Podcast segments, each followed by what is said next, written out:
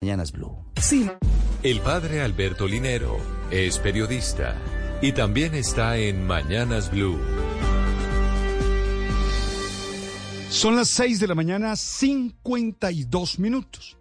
Desde la psicología y la educación, constantemente se están preguntando los efectos que causan en los niños pequeños el estar mucho tiempo expuesto a las pantallas. ¿Desde qué edad es conveniente que usen las pantallas y los distintos dispositivos? ¿Atrofia el desarrollo de algunas habilidades? ¿Potencia otras? ¿Como cuáles? Son preguntas que se hacen una y otra vez padres de familia y educadores. Ayer me encontré con una nota en la que se trabajaba un estudio del 2017 que se realizó sobre 910 niños y se buscaba mostrar cuáles son los efectos que tienen las pantallas en estos niños, descubriendo que los niños tienen por lo menos 28 minutos al día usando pantallas, niños entre 6 y 2 años.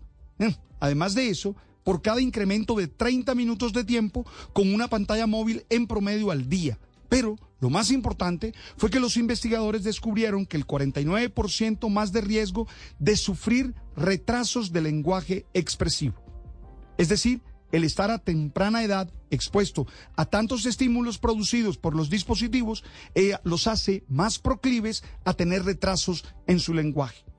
Conclusión que no es extraña. Si conociendo la estructura del aprendizaje, sabemos que ellos aprenden a hablar con la ecolalia, y con la interrelación con otras personas.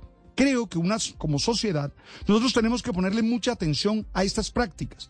Entiendo el poder que tienen las pantallas para calmar a los niños, pero es necesario que se entienda que ellos necesitan contacto con el mundo real, conexión física y emocional con sus padres para que puedan desarrollar todas las habilidades socioemocionales necesarias. Recuerdo que la OMS recomienda que los niños menores de dos años no estén expuestos a pantallas nunca hay que tenerlo bien presente.